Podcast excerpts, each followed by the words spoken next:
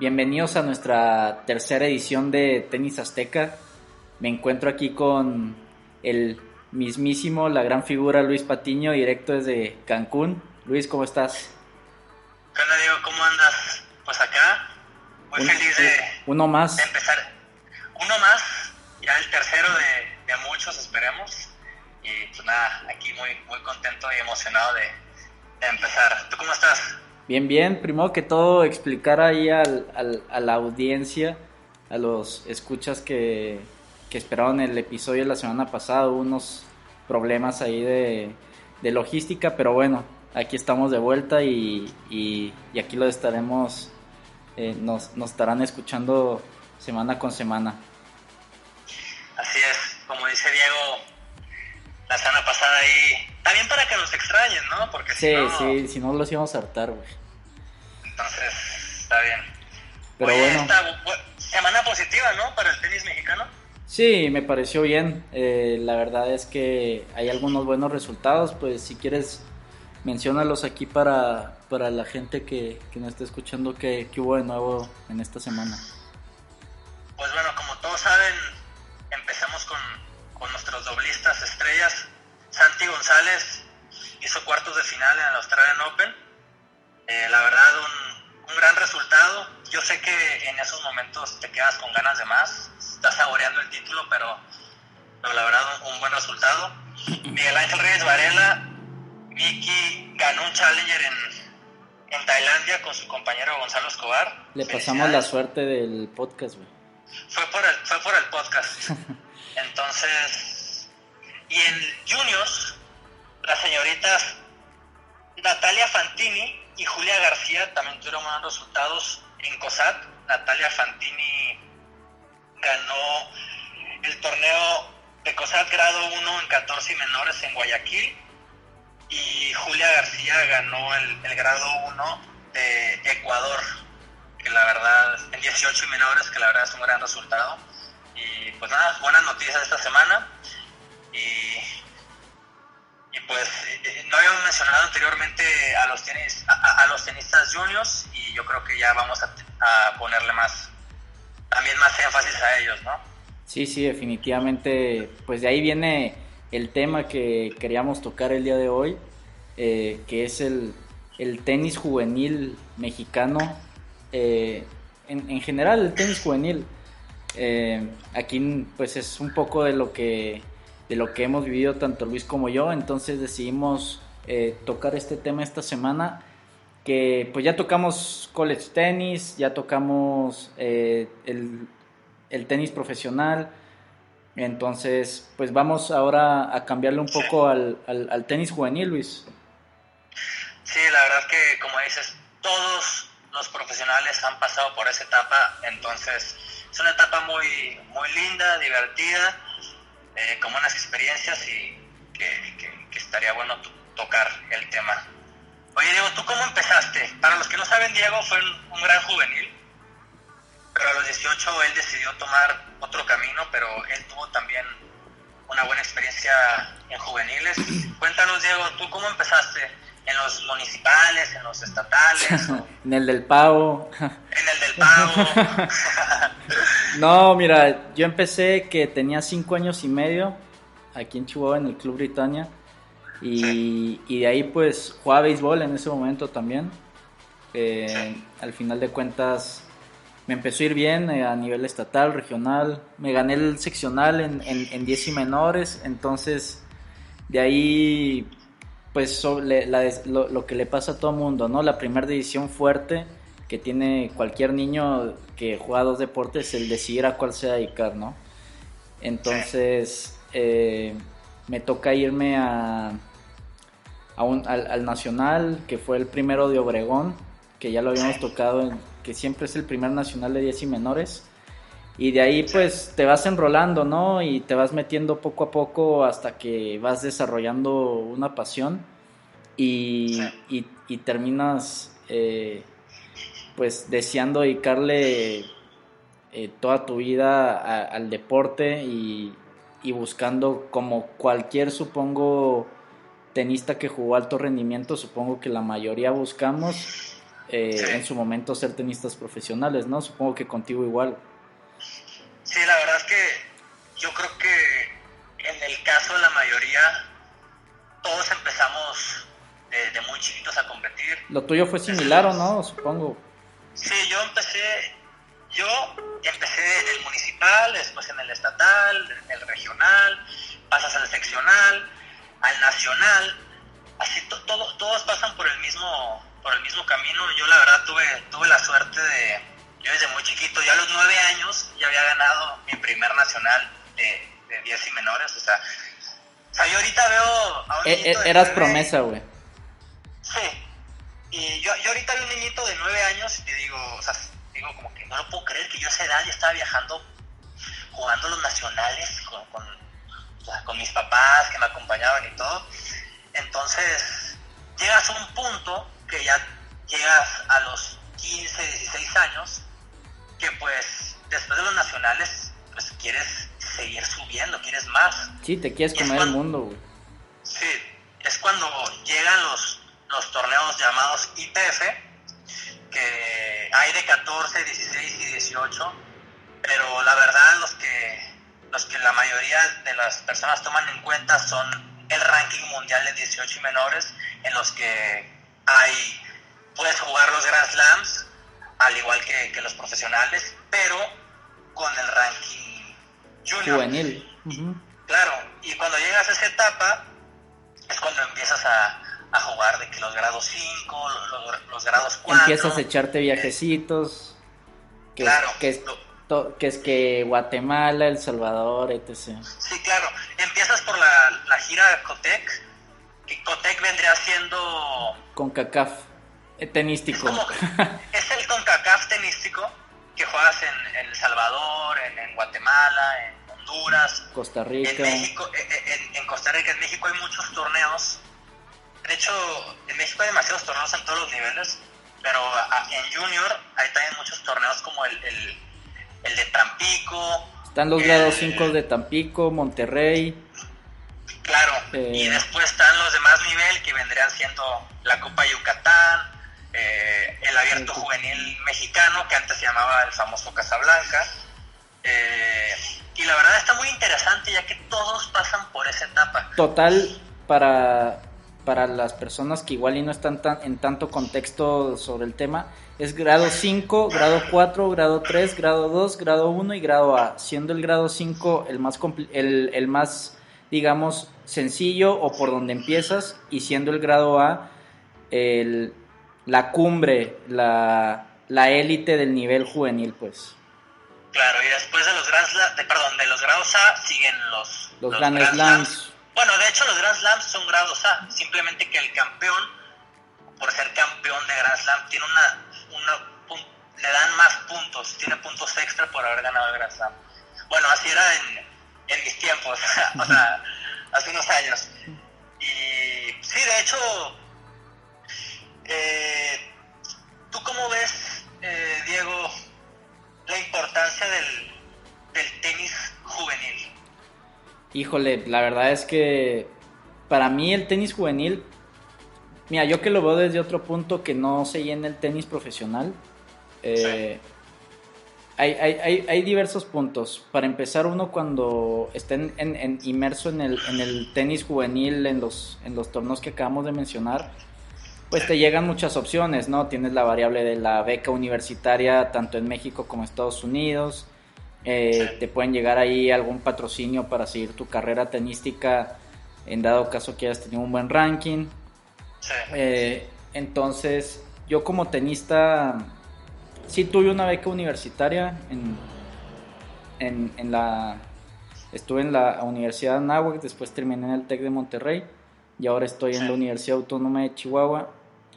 Pero más que eso, en realidad para mí lo que más marcó fue el hecho de... De viajar, o sea, viajaste bastante, ¿no? Viajé a lugares que nunca imaginé que iba a viajar. Eh, tuve, conseguí amigos en todas partes del mundo. Eh, pues también conseguí pues amigos muy muy cercanos como tú y varios ahí que, que tenemos de que, oye, pues no eres mi carnal, la neta. No, no te creas.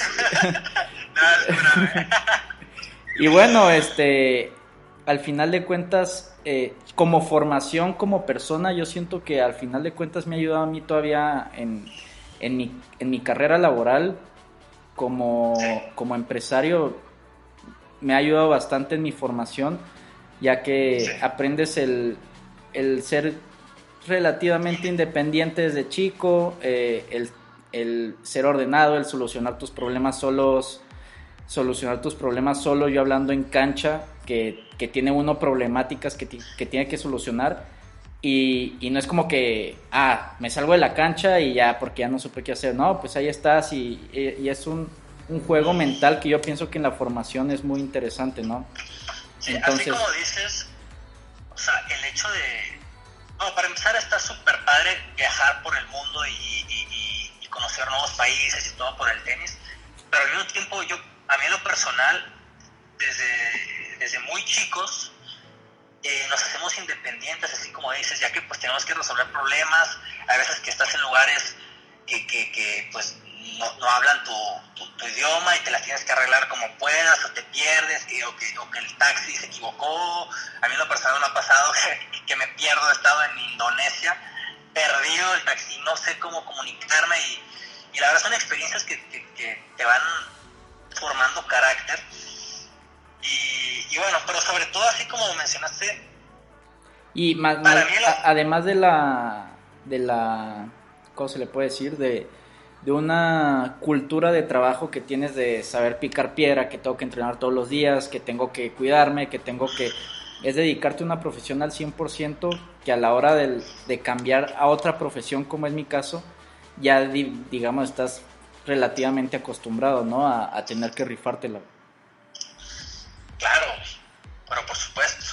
Y lo que es muy importante, en lo que, en lo que sirve Juniors, el tenis juvenil, es que muchos están buscando pues una beca universitaria y ya que, como mencionamos hace dos episodios, eh, se, se, fijan bastante en el ranking y si te va relativamente bien, puedes conseguir una muy buena universidad en Estados Unidos o en México, cualquiera que sea tu, tu, tu, tu meta, decisión, o, ajá, sí, tu, tu, meta. tu necesidad. Y de, y, y de hecho, si llegas a ser un gran junior, pues puedes tener consigues muchos patrocinios.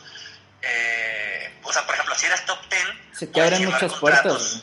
Se te abren muchas puertas. Si quieres brincar eh, luego, luego al profesionalismo y eres top 10, es más fácil conseguir patrocinios. Invitaciones y, a torneos profesionales.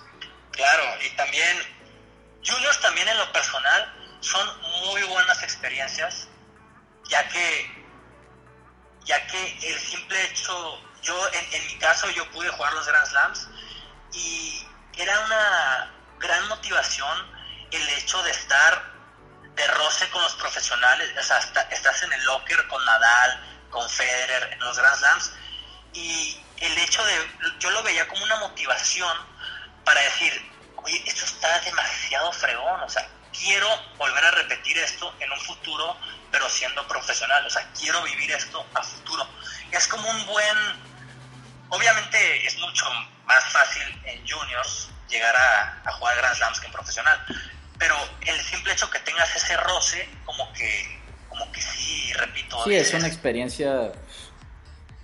Sí, dices, quiero estar aquí, quiero vivir de esto, eh, pues estar al día a día en este tipo de, de, de eventos, ¿no? Que la verdad que, aunque a veces se malinterpreta, o sea, también hay casos en los que hay muchos juniors que, pues, como son buenos en juniors, ellos piensan que va a ser el, caso igual en el profesionalismo, que va, no, pues yo me meto fácil top 20, pero cuando no es el caso, y ellos se confunden y pues se sienten, como decimos nosotros en México, se fantasmean y se sienten más buenos de lo que realmente son. Y... Pues que son, eh, eh, al, al tener un ranking juvenil, eh, digamos, entrando en ese tema, te está, es una calificación por donde la veas. Sí, Entonces, claro. el estar calificado un, entre los mejores del mundo, ya sea 1, 5, 10, 20 del mundo, pues supongo que es sencillo perder el piso, ¿no? Entonces, es, es, es otra de las, de las barreras o aprendizajes que también le pueden servir a otra persona o de igual manera, como dices tú, eh, pues puede eh, deshacer ciertas carreras y, que se quede todo como en una ilusión o en una promesa. Claro, de hecho, eh, el, jugar en, juniors pasa bastante que, por ejemplo, el, marca diferencia el físico, la madurez mental, que, por ejemplo... Que se tiene en el momento. Claro, o sea, hay muchos jugadores que, que, juegan de tal forma en juniors que les funciona y llegan a ser muy buenos en junior, pero a la hora de saltar al profesionalismo, pues ahí es, cuando realmente es cuando, o sea, todos están ya eh, desarrollados al 100% físicamente, todos son mucho más maduros y no es como en juniors que la verdad juegas contra otros jóvenes de 15, 16 años que, que tal vez en la cancha hacen errores que no hacen profesionales. Ojo, y, lo, y, con esto no significa que, estemos menospreciando los juniors, ni mucho menos. O sea, simplemente a lo que se refiere o nos referimos en pocas palabras es que, que, no es, que el ser bueno en junior no es una garantía que va a ser bueno en pro. No, para nada, ¿eh? Para nada. O sea, conozco muchos casos, pero muchísimos, que, o sea, inclusive han estado uno del mundo en juniors, la han, o les ha ido impresionante pero en el profesional, en el profesionalismo no les va, o sea, no, llegan a hacerla. Por X o por Z no llegan.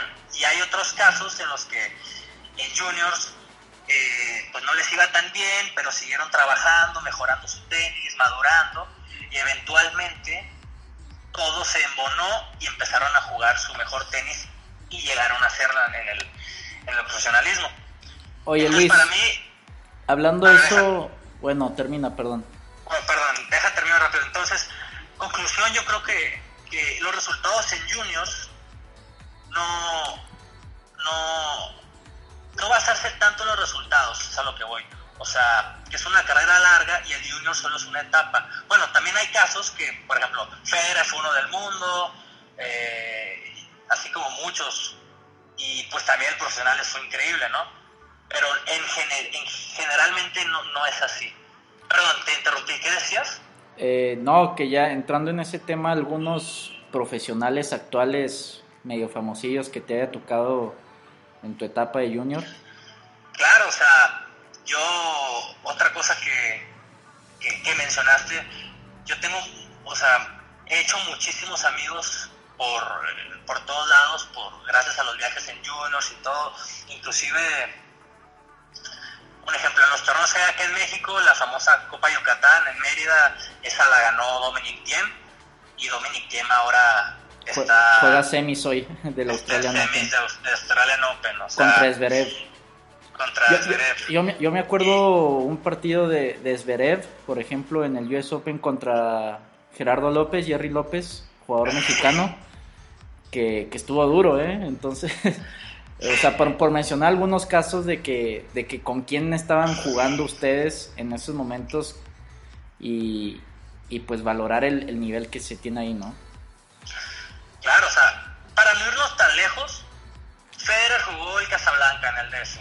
Jugó, creo que calificó y perdió en primera, algo así, Federer. O sea, no hay jugador que no haya pasado por esa etapa. Bueno, hay, por ejemplo, Nadal, que era muy joven y creo que a los 16 años ya había ganado un Challenger, o sea, esos ya son casos, o sea, únicos, ¿no? Pero generalmente todos tienen que pasar por esa etapa, la cual está muy, muy interesante.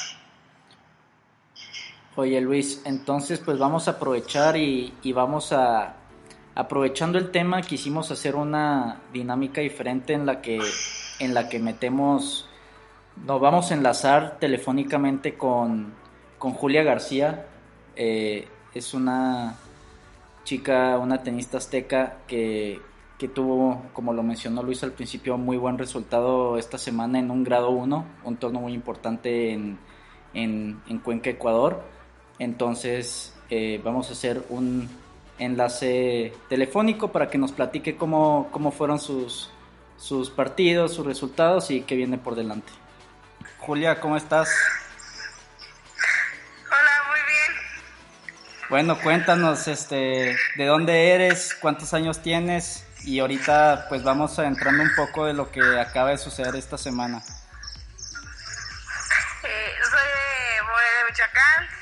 Tengo 16 años y acabo de ganar el grado 1 de Ecuador. Oye, ¿dónde entrenas ahorita? Ahorita estoy entrenando en Crédito Real, en Mérida. Oye, Julia, a ver, Luis. platícanos, ¿cómo empezaste a jugar tenis? Cuéntanos cómo, cómo empezó todo esto. Eh, bueno, yo empecé a jugar tenis a los 4 años en Morelia, en un curso de verano. Y al mismo tiempo jugaba fútbol, pero ya hasta hubo un momento que mi mamá me tuvo que decir, no, ya tienes que decidir. Y me fui por el tenis. ¿Y cómo te decidiste que ganar los, los estatales y así o qué? Sí, empecé a los 8 años con el estatal y así sucesivamente. O sea, eras de las buenecillas hasta y tus papás dijeron de que, oye, pues, pues mi hija sí la está armando, entonces pues hay que, hay que meterle, ¿o no? Sí, sí, desde chiquita. Oye, ¿y en el fútbol armabas o no? Yo digo, pues yo digo que sí la armaba. Siempre tuve confianza. Ah, es bueno. importante, ¿no? Mientras te tengas confianza es, es lo que importa. Oye, y este, y cuéntanos dónde andas ahorita. Ahorita estoy en Paraguay, también a un grado 1. Ahorita perdimos en primera ronda de dobles y perdí en octavos ayer. Está bien, o sea, así es esto. La semana pasada ganaste el grado 1 de Cuenca. Felicidades por el torneo. Para la gente ah, que no sabe, eso un grado, un, un grado 1 vendría siendo uno de los torneos más importantes a nivel internacional juvenil, ya que da muchísimos puntos para el ranking mundial y, y bueno, el hecho de que Julia lo haya ganado es, es bastante importante para, para nuestro país. Oye, y cuéntanos, este, ¿cómo estuvo el torneo? ¿Cómo fue que, cómo se desarrolló el torneo? Eh, bueno, este, las primeras rondas creo que fue no hubo ninguna ronda fácil, ya que desde primera ronda todos los scores apretados, en algunos partidos iban los marcadores abajo, teniendo set points en contra, sacando los partidos hasta la final. El tercer set iba 0-5 en la, en la muerte y lo remonté a 7-5. Oye, ¿cómo, cómo, cómo fue el, cómo fue el- la, la adaptación a la altura? O sea, ¿cómo, ¿cómo te adaptaste de entrenar a Mérida, super nivel del mar, a irte a Cuenca y, y estar a qué, 2000, 2500 metros, me imagino? Sí, 2500. Bueno, pues yo, yo antes entrenaba en la Ciudad de México y pues creo que, que siempre he sido una jugadora de altura más que nada también. Ok, ok. No, pues sí, la verdad que pues tenías esa ventajilla, pero igual, o sea, no, no es nada fácil ganar un torneo de... No, igual, De igual, igual, igual, aunque hayas entrenado ya, pues el, el acoplarte otra vez a la altura físicamente, pues digo, lo he vivido de que me- cuando me tocó una vez ir a jugar a Bolivia y, y es durísimo, te estás ahogando y hay los puntos que duran tres peloteos máximo, entonces hay que, hay que estar firme allí. Sí, hay que tener buena condición también. Sí, saludos a, a Jerry, que, que te pone al tanto con el físico. O, o César, ¿y quién te entrena allá en, en crédito? Allá César. Ah, César. Pues muchos saludos a César, que gracias a César, Julia está al, al máximo y pudo rendir en el torneo, ¿no? oye, este, oye, ¿escuché bien o ibas 5-0 abajo en el tiebreak del tercero en la final? Sí. ¿Y qué hiciste? ¿Qué pasó? O sea, ¿jugaste bien o se arrugó la otra?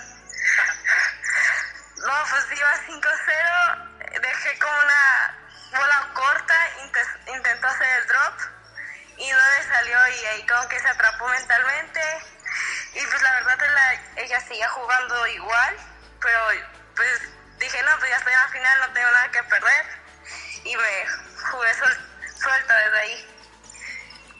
Qué bueno.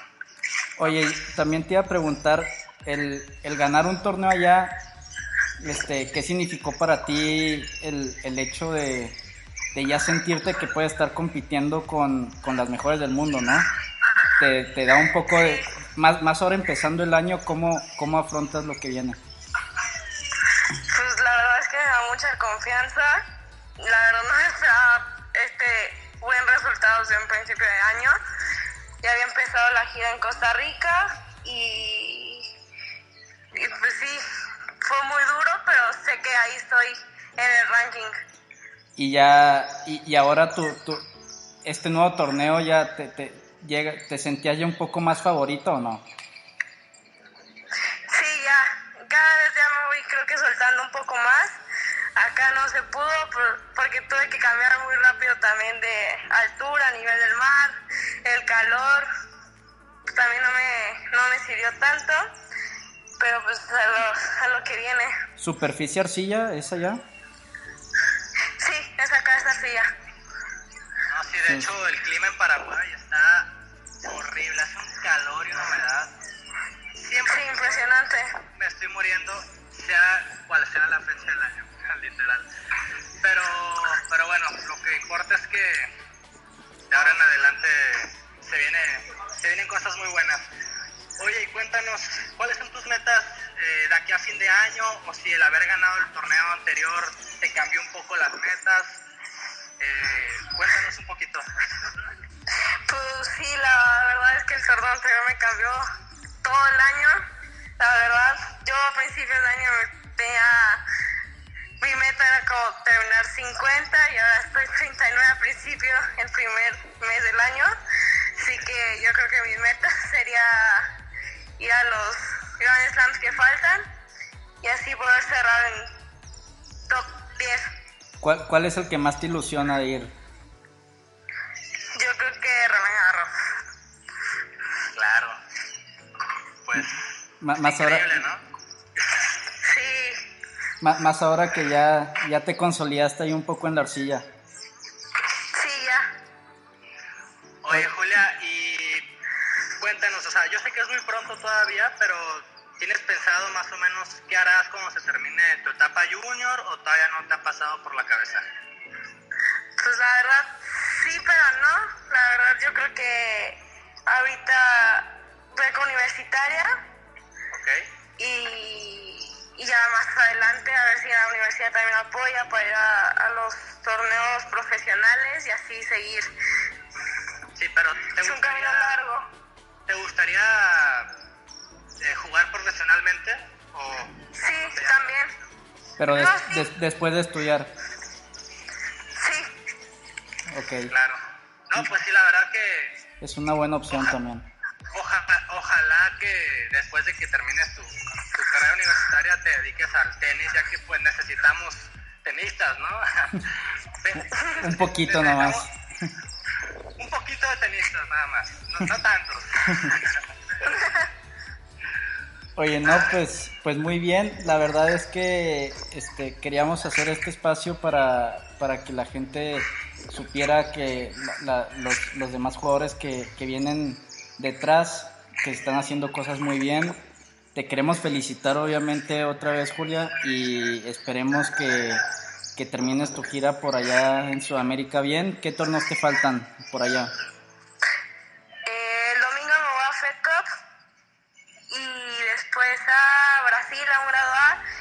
Termino la gira.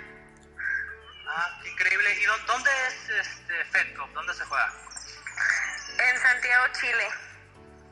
Ok. ¿Y es tu primera vez que, que vas a Fed Cup? Sí, la primera. Venga, no, la pues... Primera, la primera de muchas. Sí, exacto. No, pues súper bien, Julia. No, pues muchas gracias por tomarnos la llamada desde, desde Paraguay. Aquí te, te estaremos siguiendo los pasos desde acá y, y, bueno, que ojalá te sigan llegando éxitos y, y las metas pues vayan creciendo eh, mes con mes y, y, nos, y sigas poniendo el nombre de México en alto. Sí, claro que sí. Y, y aprovechando también desearle suerte a los demás mexicanos que están por allá en COSAT, a los juniors. Eh, Felicitar a los entrenadores también. Sí, a Crédito Real Tennis Center por el gran trabajo que están haciendo, ya que pues todos los tenistas destacados en Junior básicamente entrenan ahí y si es, si es así es por algo, ¿no? Algo se está, se está haciendo bien y, y bueno, pues muchas gracias Julia por tu tiempo, yo sé que es muy difícil tener un tiempito ahí, Entonces, muchas gracias y ahí te vamos a ir siguiendo. Sí, claro, gracias. Nos vemos, bye bye. Bye. Bueno, eh, pues muy buenos resultados de Julia, ¿no, Luis?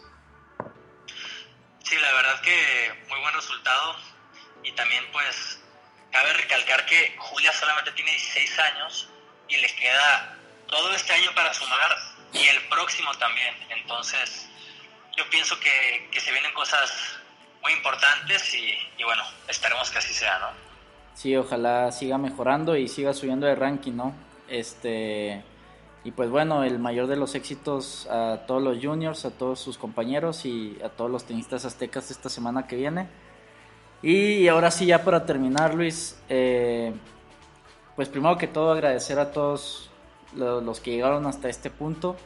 Eh, gracias por acompañarnos y darnos ahí un poco de su tiempo. Eh, también quería aprovechar para comentarles que la siguiente semana tendremos un invitado de lujo, Javier Frana de ESPN Deportes. Bueno, ya no, es, ya no está en ESPN Deportes, pero estuvo ahí más de 10, 15 años. Muchísimo tiempo. De hecho, justo esta semana es el primer Grand Slam que no, que no está desde hace demasiado tiempo. De hecho, todo, todo México está de luto porque era el comentarista favorito de ESPN. Sí, Pero bueno, eh, esperemos tocar ese tema también con él. Y la verdad que va a estar bastante interesante tenerlo acá con nosotros en el podcast. Va a ser un gran honor y bueno, creemos que va a tener cosas muy interesantes que, que platicarnos. Sí, y más que todo porque Javier es una persona que conoce el tenis mexicano muy bien. Eh, ha estado en, en ciertos lugares de México entrenando. Entonces, pues seguramente tendrá comentarios muy interesantes para, para todos nosotros.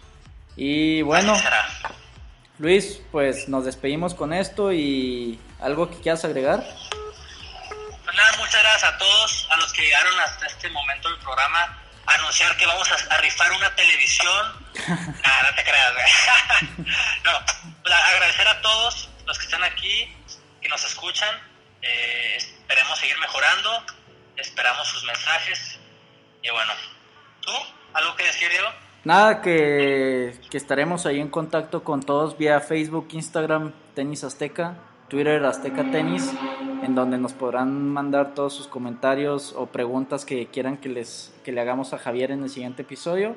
Y pues bueno, aquí estarán escuchando noticias nuestras esta semana y hasta luego. Gracias. Bye bye. Bye.